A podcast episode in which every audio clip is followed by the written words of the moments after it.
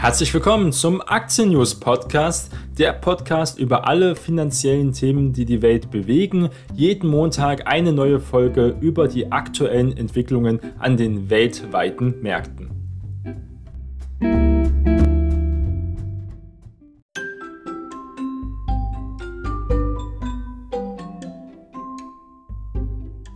Die im Podcast besprochenen Finanzprodukte stellen keine spezifische Kauf- oder Anlageempfehlung dar. Die Moderatorin und Verlag haften nicht für etwaige Verluste, die aufgrund der Gedanken und der Ideen entstehen. Die Inhalte dienen nur zur allgemeinen Information und ersetzen keine Anlageberatung. Heute ist Montag, der 13. Dezember und wir starten wieder einmal gemeinsam in eine sehr interessante Woche. Und auch die letzte Woche war sehr ereignisreich, muss man ja dazu sagen. Wir sehen immer noch eine relative Ungewissheit über die Auswirkungen von der neuen Omikron-Variante des Coronavirus. Das sorgt teilweise auch wieder für ein wenig mehr Volatilität und Nervosität bei manchen Anlegern weltweit. Zudem ist ja in dieser Woche auch die Geldpolitik wieder ein großes Thema. Die Geldpolitik der Notenbanken, das bewegt ja wirklich die Märkte. Und somit kann man davon ausgehen, auch dass diese Woche die Volatilität weltweit relativ hoch bleiben wird. Nachdem der DAX in den vergangenen Handelstagen, in der vergangenen Woche teils deutlich federn lassen musste, konnten wir uns jetzt auf einem relativ hohen Niveau bei 15.600 Punkten wieder etwas stabilisieren, ähm, da nicht mehr so viel Bewegung reingebracht, trotz ähm, einer sehr ereignisreichen vergangenen Woche. Das muss man sagen, denn wir haben die US-Inflationsdaten bekommen und die waren wirklich auf einen unglaublichen Rekordhoch. Am vergangenen Freitag wurde bekannt, dass der Preisauftrieb in der USA sich auch im November weiter beschleunigt hat. Mit einem Preisschub von 6,8% im Jahresvergleich, wird das ja immer angegeben, lag damit die Inflation auf dem höchsten Niveau seit 1982 gibt sehr viele Anleger, die nicht mal 1982 oder früher geboren sind, also so hohe Inflation noch nie kennengelernt haben. Allerdings haben Volkswirte und auch Großbanken insgeheim sogar eine 7 schon gesehen, eine Inflation also über 7%. Das wäre wieder zusätzlicher Antrieb gewesen für die Notenbanken, also es geht um die US-Notenbank besonders, die Zinsen doch früher anzuheben und auch das Anleihekaufprogramm früher zu stoppen. Das Tapering soll ja jetzt Mitte Dezember äh, bekannt gegeben werden, dass es beschleunigt wird. Momentan zieht die Fed etwa 15 ähm, Millionen aus diesem Markt, Milliarden aus diesem Markt raus. Das soll ja auf 30 gesteigert werden. Womöglich ähm, sogar noch ein wenig mehr. Das werden wir auch in dieser Woche erfahren. Und zwar, um genau zu sein, müsste das Notenbanktreffen am 16. sein. Also am Donnerstag trifft sich die Fed, um auch das Tapering bekannt zu geben, ob es da Änderungen geben wird und wie hoch diese Änderung ausfallen wird. Es wird davon ausgegangen, dass diese Tapering-Summe auf 30 also erhöht wird, verdoppelt. Das wäre also auch für den Markt schon alles eingepreist. Sollte es dafür Abweichungen geben, das können natürlich die Märkte bewegen. Das ist natürlich ein großes Thema. In Europa haben wir auch eine Inflationsdaten momentan von 4,8 Prozent. Mal sehen, was unsere Daten dann noch hergeben können. Aber die Fed, die US-Notenbank, ist die Leitnotenbank, die auch noch die größte finanzielle Potenz hat und noch die Möglichkeiten hat, die Zinsen anzuheben. Ob die EZB jemals wirklich die Zinsen in absehbarer Zukunft anheben kann überhaupt, das sind ganz andere Fragezeichen. Denn es gibt zahlreiche Zinsentscheide, nicht nur in den USA. Das äh, ist wirklich das Thema in der kommenden Woche. Und zwar am 15. ist scheinbar sogar schon die Sitzung, also am Mittwoch. Unter Beobachtern herrscht inzwischen beinahe Einigkeit, dass eben die Währungshüter der USA das Volumen ihrer monatlichen milliardenschweren Anleihekäufe, wie gerade schon gesagt, stärker eindämmen. Und wenn man das jetzt hochrechnet, wenn man jeden Monat wieder Liquidität aus dem Markt zieht, kann es sogar sein, dass etwa Mitte nächsten Jahres die Anleihekaufprogramme in der USA gestoppt sind, sind dann also auf Null wieder gesetzt. Und wenn das passiert, dann kann man auch wieder die Zinsen anheben. So ist jedenfalls immer der Sprech von der Fed gewesen.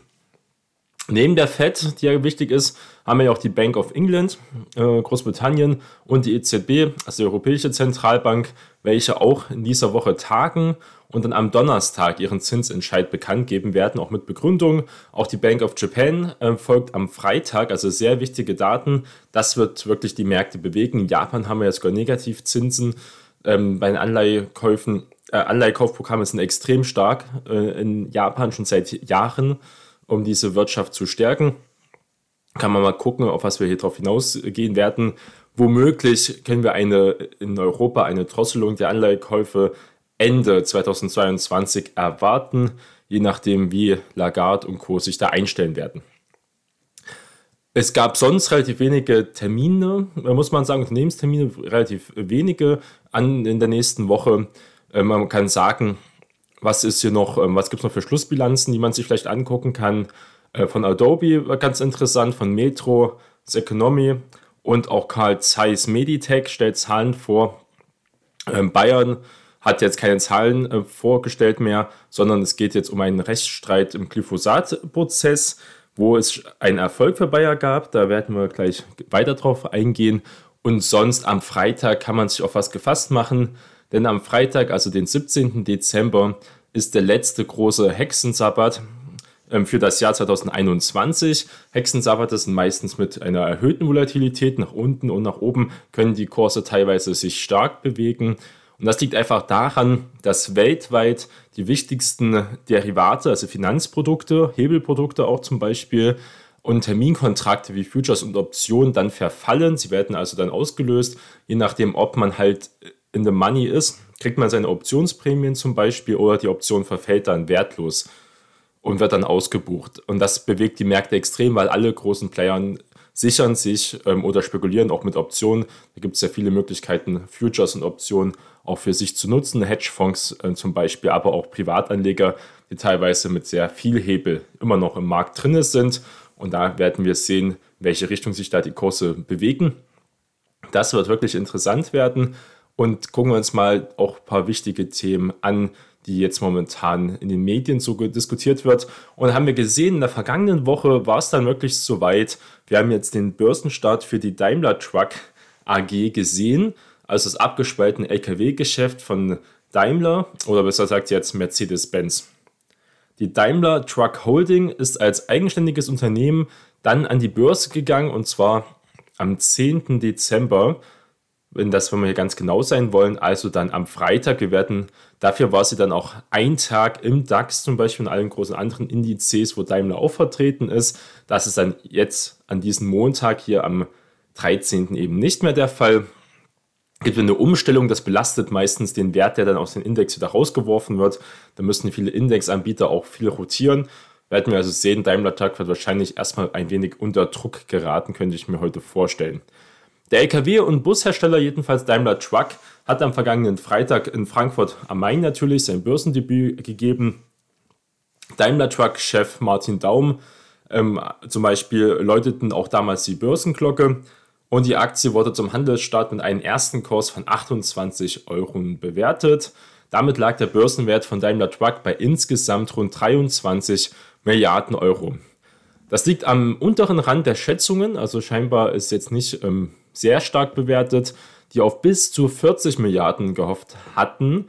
Aktuell kostet eben die Aktie knapp 30 Euro und äh, konnte so im ersten Handelstag sogar ein kleines Plus erringen. Ähm, also werden wir sehen, es dauert aber immer die ersten Wochen, bis man so wirklich den Standardwert für die Aktie bekommen wird, wo man sagen kann, okay, das ist jetzt der Ausgangspunkt wir werden sehen, wie es sich weiterentwickeln wird. Für Daimler-Aktionäre gibt es ja auch viele, die Daimler-Aktionäre sind hier in Deutschland, hat sich die Abspaltung des Geschäfts mit Lkw und Bussen nach 125 Jahren unter einem Dach, also vorerst gerechnet. Sie hatten für je zwei ihrer Aktien ein Papier der Daimler Truck AG ins Depot gebucht bekommen. Der Aktienkurs der Daimler AG lag zum Börsenstart am vergangenen Freitag mit 23,20 Euro um 15 Prozent unter dem Setra-Schlusskurs vom vergangenen Donnerstag. Eine Aktie der Daimler AG und ein halbes Daimler Truck Papier waren zum Handelsstart also bereits 87,20 Euro wert. Das heißt also, dass am vergangenen Donnerstag äh, Daimler ist bei 86 und 18 Cent äh, geschlossen Man hat, einen Wertgewinn von 1 Euro etwa. Ähm, das hört sich jetzt nicht so viel an, ist ja im Prozent gesehen doch auch nicht zu verachten. Also auf jeden Fall wurde Mehrwert geschaffen. Die Unternehmen sind jetzt nicht weniger wert, äh, sondern sogar mehr. Der Daimler bleibt auch erstmal der Ankeraktionär von unserer neuen Truck-Aktie. Und Daimler Truck vereint eben sieben Marken unter einem Dach. Das kriegt man ja so gar nicht mit, wenn man da nicht tief in den Details drin ist. Bei Rad-Benz äh, für den indischen Markt ist Daimler stark vertreten. Auch die US-Marken wie Freightliner, Western Star und Thomas Bild Buses, die einstige Mitsubishi-Marke Fuso, Mercedes-Benz natürlich auch als eigene Truck-Marke und Setra. Das sind diese sieben großen Marken. Nach eigenen Angaben beschäftigt das Unternehmen mehr als 100.000 Mitarbeiterinnen und Mitarbeiter an über 40 Produktionsstätten weltweit. Das ist wirklich ein großer Konzern. Die Daimler AG bleibt zunächst mit etwa 35% Ankeraktionär. Das kann man vergleichen, das hat Siemens damals auch gemacht, wo sie Siemens Healthineer Siemens Gamesa ja ausgegliedert haben und auch Siemens Energy halten sie immer einen gewissen Teil erstmal und das wird aber Stück für Stück dann reduziert, dass es wirklich eine eigenständige Firma ist.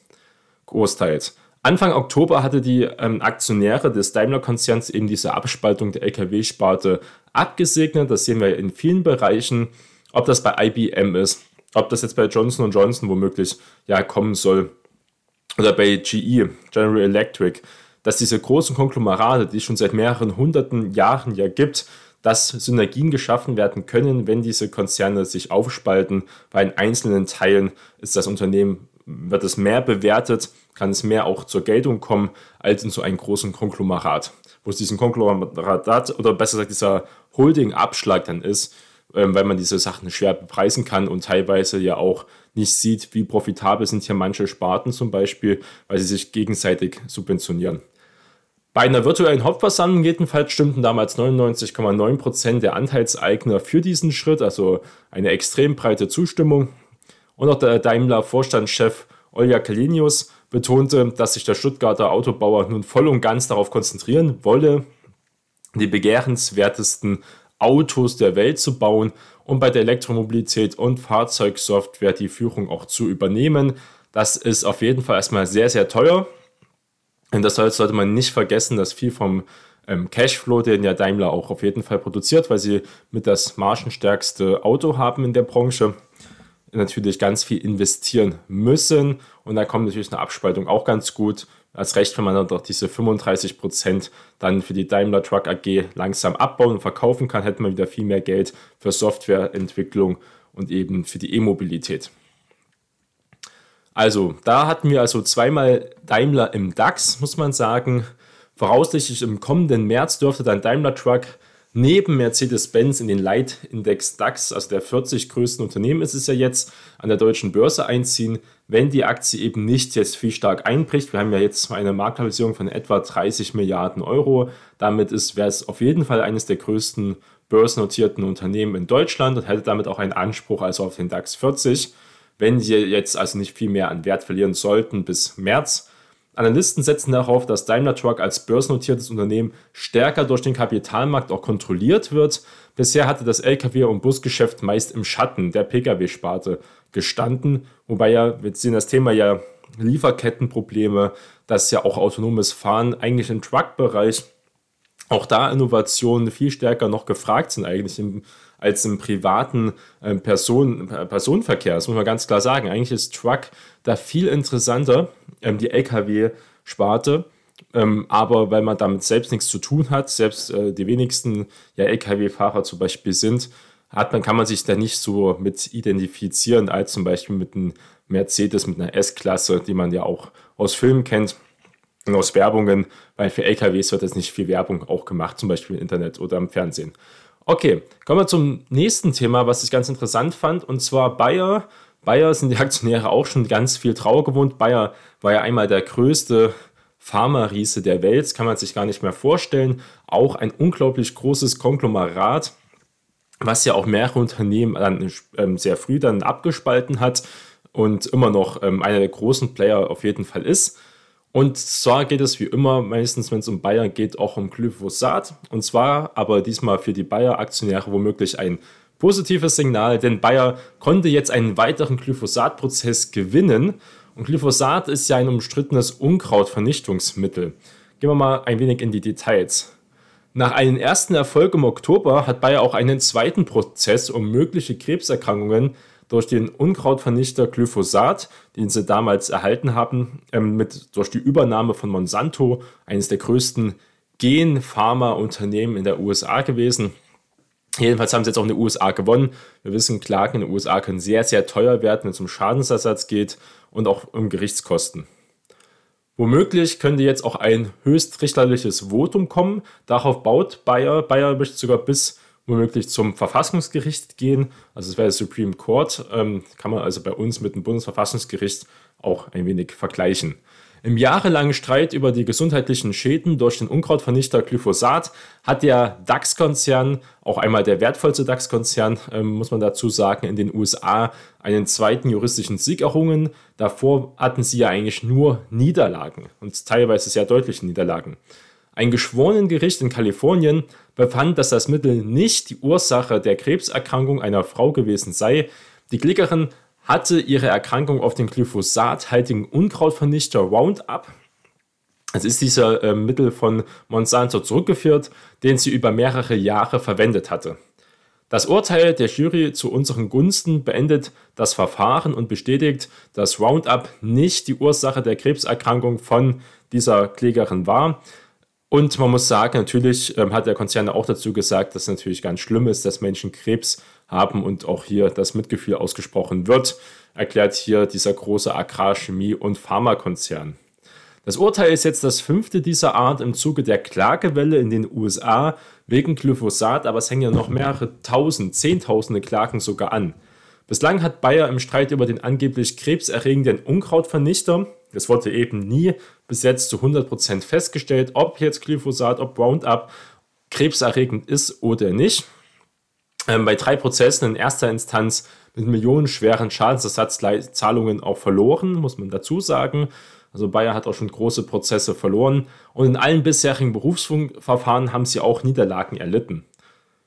Ins Haus geholt hat sich ja Bayer diese Klagewelle eben mit dieser 63 Milliarden Dollar schweren Übernahme des amerikanischen Glyphosatherstellers Monsanto. Sie hat den Aktienkurs von Bayer um über 60 Prozent einbrechen lassen Fast 30 Milliarden Euro an Börsenwert wurden dadurch auch vernichtet. Also wirklich Hut ab, Management.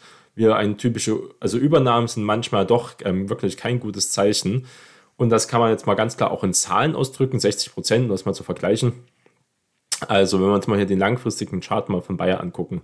Wir hatten im März 2015 ein Allzeithoch bei 136 Euro. Und momentan stehen wir bei, 8, äh, bei 46,85 Euro.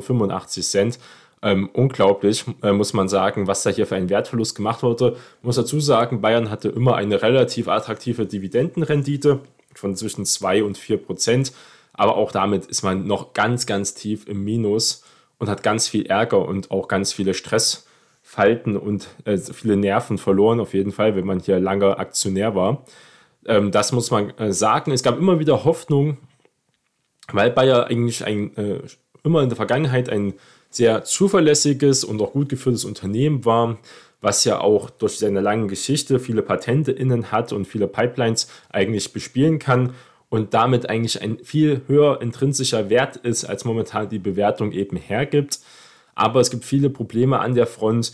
Die letzte Dividende von Bayer wurde bezahlt auch durch Schulden, die hätten sie also in dieser Höhe gar nicht zahlen können aus ihrem freien Cashflow. Der freie Cashflow war einfach viel zu niedrig von Bayer. Also es argt in vielen Stellen am Konzern. Das liegt auch daran, dass man ja eine sehr, sehr große milliardenhohe Rückstellung wegen den ganzen Rechtsverfahren ähm, machen musste schon in den letzten Jahren. Und das Geld fehlt eben und gegen so innovative Unternehmen wie zum Beispiel BioNTech, aber auch Pfizer, die jetzt durch ähm, diese Zusammenarbeit, wir haben noch moderne andere Unternehmen, Sanofi ähm, da wirklich Konkurrenz leisten zu können, die extrem viel Geld in die Hand nehmen können, was Bayern eben nicht kann, weil das Geld gebunden ist in Rechtsstreitigkeiten. Und das äh, merkt man auch in anderen Bereichen. Also Bayer hat es hier schon schwer getroffen und da hat die Börse auch das Unternehmen äh, auf den jetzigen Stand ganz fair bewertet. Sollten wir jetzt nicht größere Änderungen haben, denn äh, das wäre interessant, was der Supreme Court eben entscheidet. Das ist ja wirklich ähm, wahrscheinlich werden an diesem Montag erstmal ein kleine paar Freudesprünge sehen nach diesem juristischen Erfolg. Die können aber auch schnell wieder abgebaut werden. Darauf würde ich mich jetzt nicht, kann sein, dass kurzfristig die Aktie auch mal wieder über Richtung 50 Euro geht, Richtung 55 Euro. Aber jetzt äh, langfristig ist es wirklich entscheidend, was dann schlussendlich mal der Supreme Court oder ein anderes hohes Gericht entscheidet. Wir brauchen also eine Grundsatzentscheidung in der Sache. Ähm, das, dann wäre für Bayer erst wirklich das Ziel erreicht. Der Supreme Court äh, will eben über die Annahmen ähm, dieser Beschwerde von Bayer in diesem Glyphosat-Fall auch beraten. Ob die Richter den wegweisenden Fall zur Verhandlung annehmen, wird dann voraussichtlich auch dann diesen Montag bekannt gegeben. Das wäre wirklich ähm, ein großer, äh, großer Schritt. Wenn das passieren sollte, dann kann die Aktie je nachdem, wie es ausfällt, womöglich zwischen 5 und 10 Prozent steigen, kann ich mir gut vorstellen. Jedenfalls hat das das Supreme Court in seinem Tagungskalender Bayer auf der Agenda stehen. Werden wir sehen, ob sie es diesen Montag auch schon schaffen zu sagen, ob sie diesen Fall annehmen oder nicht. Die Entscheidung ist von enormer Bedeutung eben für diesen Fortgang in dieser Causa Glyphosat. Dabei geht es um die Frage, ob Monsanto auch nach geltendem US-Recht, das ist ja hier entscheidend, überhaupt einen Warnhinweis auf den Behältern des Unkrautvernichters hätte anbringen müssen. Also eigentlich geht es auch nur um Warnhinweise. Das sind sieht man so Kleinigkeiten, so Etiketten. Ähm, die, dass man das nicht unterschätzen sollte. Als rechtlich als großer Konzern weiß man das natürlich mit einer großen Rechtsabteilung. Denn die Entscheidung darüber obliegt der US-Umweltbehörde eben der EPA. Die aber stuft Glyphosat als sicher ein, das ist ja das Kuriose, und sah eben keine Notwendigkeit für eine solche Änderung. Wir haben insgesamt reden wir von einer Rückstellung von 4,5 Milliarden Dollar. Das bei Unternehmen, was äh, mit etwa 60 Milliarden bewertet ist, ja extrem viel in diesem Bereich. Zunächst geht es ja darum, ob der Supreme Court eben diesen Fall überhaupt annimmt. Das werden wir also heute sehen wahrscheinlich. Schon die Annahme des Verfahrens wäre eben für Bayer ein wirklich positives Zeichen, denn der Supreme Court macht dies eben sehr selten und nur wenn der Korrekturbedarf eben sieht. Wenn er es nicht annimmt, heißt das auch, dass wahrscheinlich weiter diese Einzelklagen, dann wird sich das noch Jahrzehnte ziehen können. Experten zufolge käme eine höchstrichterliche Entscheidung eben zugunsten von Bayern für den DAX-Konzern eben eines großen Befreiungsschlag gleich. Der Leverkusener Konzern verspricht sich davon, die Glyphosat-Streitigkeiten eben komplett zu beenden. Vor allem mögliche künftigen Klagen stehen eben dabei im Fokus. Für den Fall, dass der Supreme Court sich eben mit Glyphosat-Fahren nicht befassen will oder eben letztlich gegen Bayer auch entscheidet, hatte der Konzern im Sommer Rückstellungen eben von diesen 4,5 Milliarden Dollar wiedergebildet, mit dem Geld würde Bayer dann ein Programm aufsetzen, um in den kommenden 15 Jahren mit den Forderungen neuer Kläger umzugehen. Also 15 Jahre. Zuvor hatte Bayer bereits rund 11 Milliarden Dollar für ein Vergleichspaket zur Beilegung von US-Klagen auch zurückgestellt. Also wir haben extrem große Rückstellungen. Sollte es sich doch vielleicht im nächsten Jahr erledigt haben, hätte natürlich auch Bayer extrem viel Geld. Hätten sie 15 Milliarden Euro zur Verfügung. Das könnten Sie teilweise als Dividende ausschütten. Sollten Sie auf jeden Fall Ihren Konzern investieren. Wir sehen ja, dass Bayer eben nicht mehr der Primus ist in vielen Bereichen, wie sie es früher einmal waren. Es fängt ja schon an, dass nicht mal ähm, ein Corona-Impfstoff vollkommen gescheitert ist ähm, nicht mal angegangen wurde. Ähm, auch die Lieferungen, falschen Partner gewählt mit CureVac auch ein totaler Reinfall gewesen, muss man dazu sagen.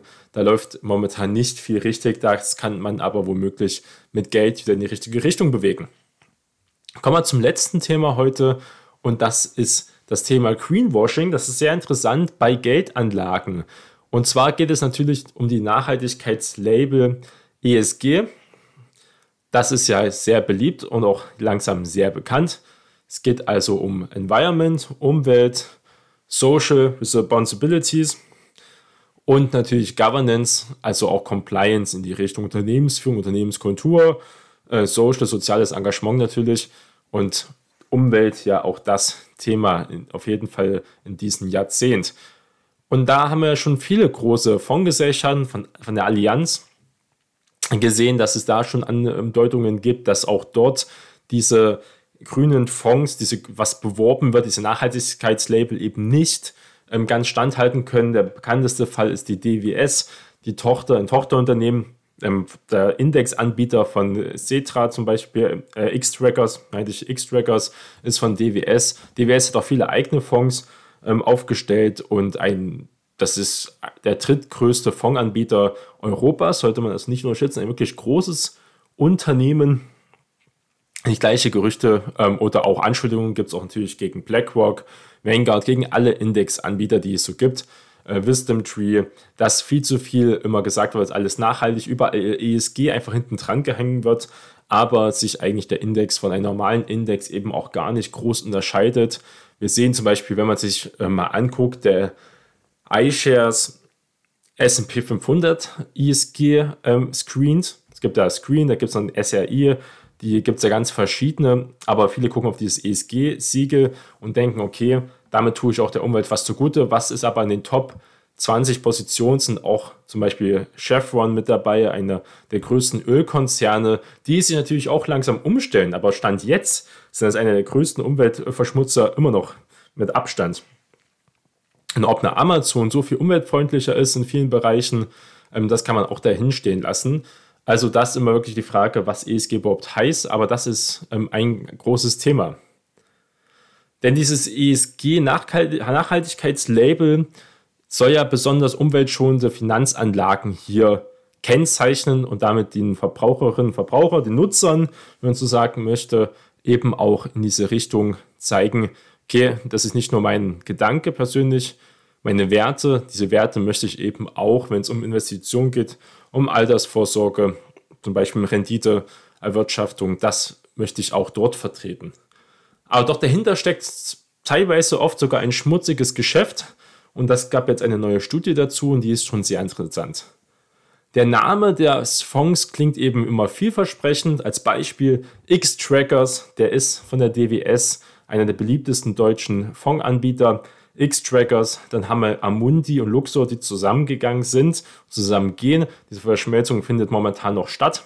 Dann ist Amundi der größte europäische Anbieter und in Europa der beliebteste ist iShares und iShares ist ja ein Tochterunternehmen von BlackRock.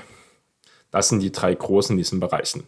Also X-Trackers MSCI, das ist der, ähm, der den Index rüberbildet, das ist ja meistens MSCI oder SP in den Bereichen. Äh, Europe Energy ESG Screened ETF, das wäre zum Beispiel ein so ein ETF. Eine Investition in die Energiebranche also, mit besonderem Fokus auf Nachhaltigkeit. Das klingt eben nach Windenergie, nach Solarenergie oder vielleicht Wasserstoffprojekten, Wasserenergie. Also in diese Richtung könnte man das eben vermuten, sollte man auch so vermuten. Das ESG im Namen des Fonds steht eben für Environment, wie wir es gesagt haben, Social und auch Governance, also Umwelt, soziale Unternehmensführung, mit diesem Label werden Fonds eben versehen, die Geld angeblich besonders nachhaltig eben anlegen, also in Unternehmen investieren, die besonders umweltfreundlich oder sozial und meistens oder und sozial wirtschaften oder die sich durch eine gute Unternehmensführung auszeichnen, auch Transparenz ähm, regeln.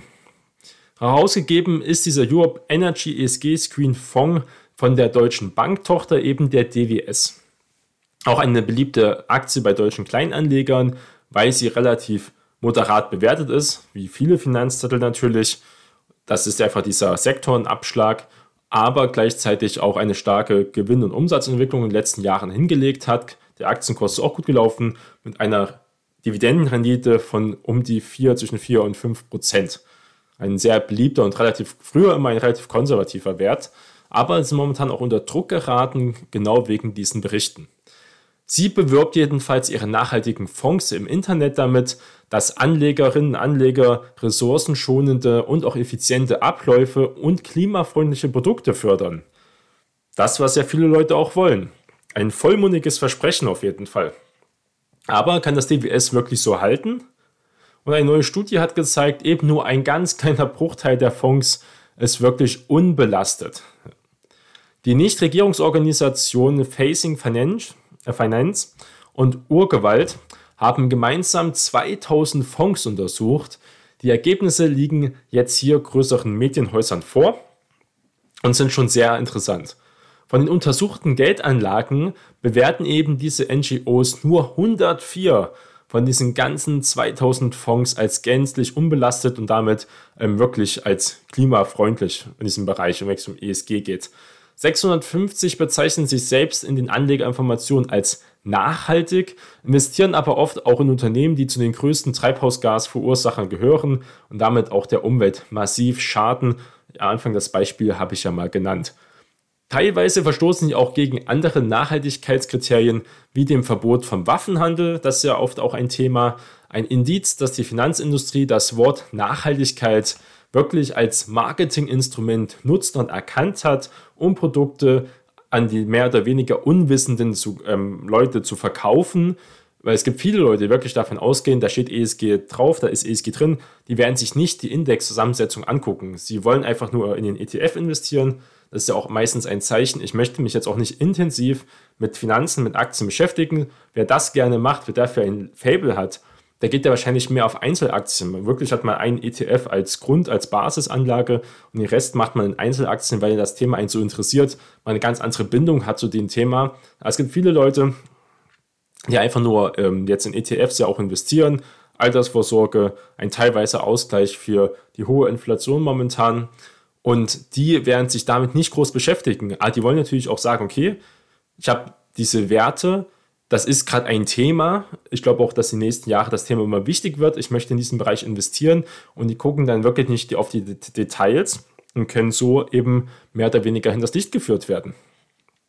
So muss man es ja nach sagen. Es gab dann auch Nachfragen nach Fonds und anderen Anlageprodukte, die ESG im Namen haben, ist halt eben extrem gestiegen und im Verglichen zum vergangenen Jahr um mehr als 100 Prozent. Das ist ein das Trendthema und das hat eben die Finanzindustrie auch erkannt.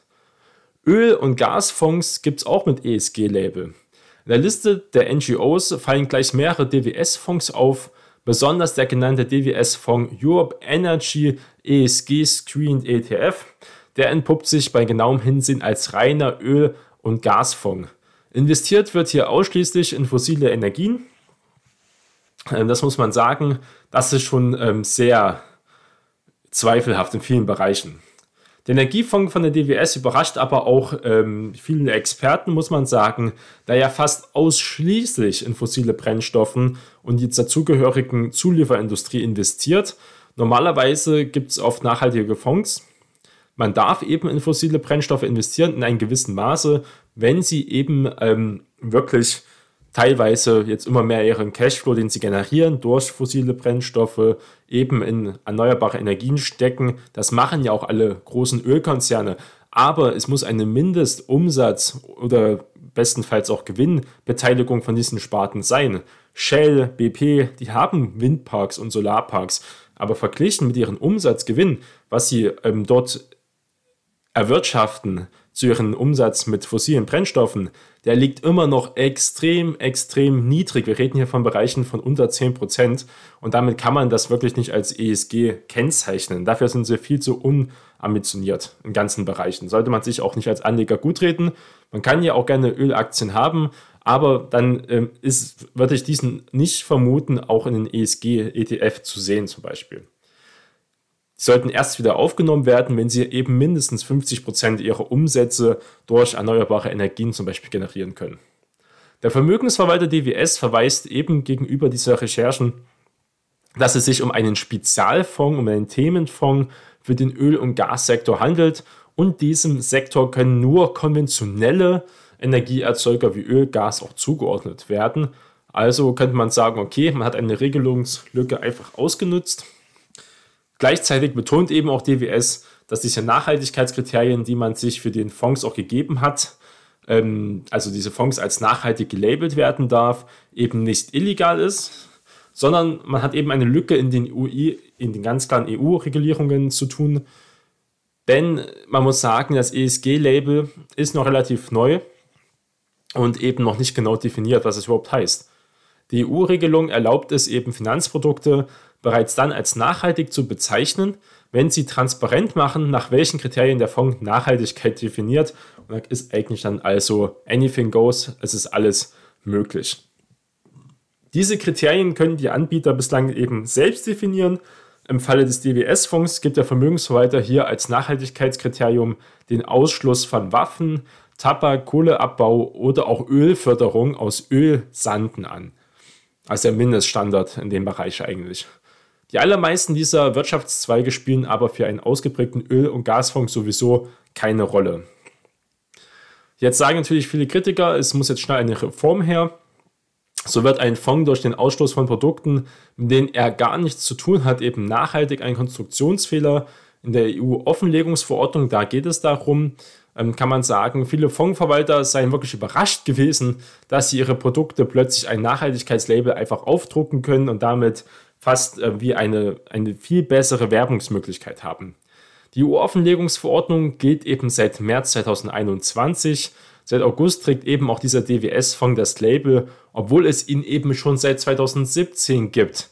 Da muss man da ganz klar sagen, das kann keiner bestreiten, was da die DWS damit im Sinne hat. Und es hat ja auch funktioniert. Viele Leute sind da wirklich mit gutem Gewissen eingestiegen. Da sollte man sich aber jetzt nicht selbst belügen. Man muss auch dann schon dazu stehen, wenn man zum Beispiel große Ölkonzerne im Portfolio hat. Allerdings ist ausgerechnet die Frage, wie Energieträger bewertet werden, noch sehr offen, weil eben diese großen Ölkonzerne selbst jetzt einen langen Wandel vor sich haben. Wir reden aber von Unternehmen, die auch erst 2050 mehr oder weniger klimaneutral wirtschaften wollen. Um die Bewertung von Gas und auch Atomkraft, was ja ein Thema ist, wird derzeit auf EU-Ebene sehr heftig diskutiert und gestritten. Und solange dieser Streit eben auch noch dauert, darf sich auch ein reiner Öl- und Gasfonds wirklich nachhaltig nennen. Da sollte man sich doch ein wenig mehr mit seiner Geldanlage beschäftigen, wenn das Thema einen bewegt. Da gibt es ganz andere Möglichkeiten. Wir haben schon darüber gesprochen. Erneuerbare Energien wo eben keine Ölkonzerne mit dabei sind. Zu 100% erneuerbare Energien hat man eben mit den Global Clean Energy von iShares, auch wenn es da natürlich auch Bewertungsrisiken gibt. Erst recht, wenn wir jetzt eine baldige Zinserhöhung sehen, könnten viele solcher Hype-Aktien auch im Wasserstoffbereich stark unter Druck geraten, weil einfach die Gewinne noch fehlen. Die könnten nochmal stark leiden. Gibt es auch von Luxor, gibt es auch andere Bereiche, ähm, wo man wirklich sagen kann, das ist nachhaltig und nicht auf diese ESG-Fallen raus einfach ähm, reinfallen. Das wollte ich hier nochmal ein wenig verdeutlichen.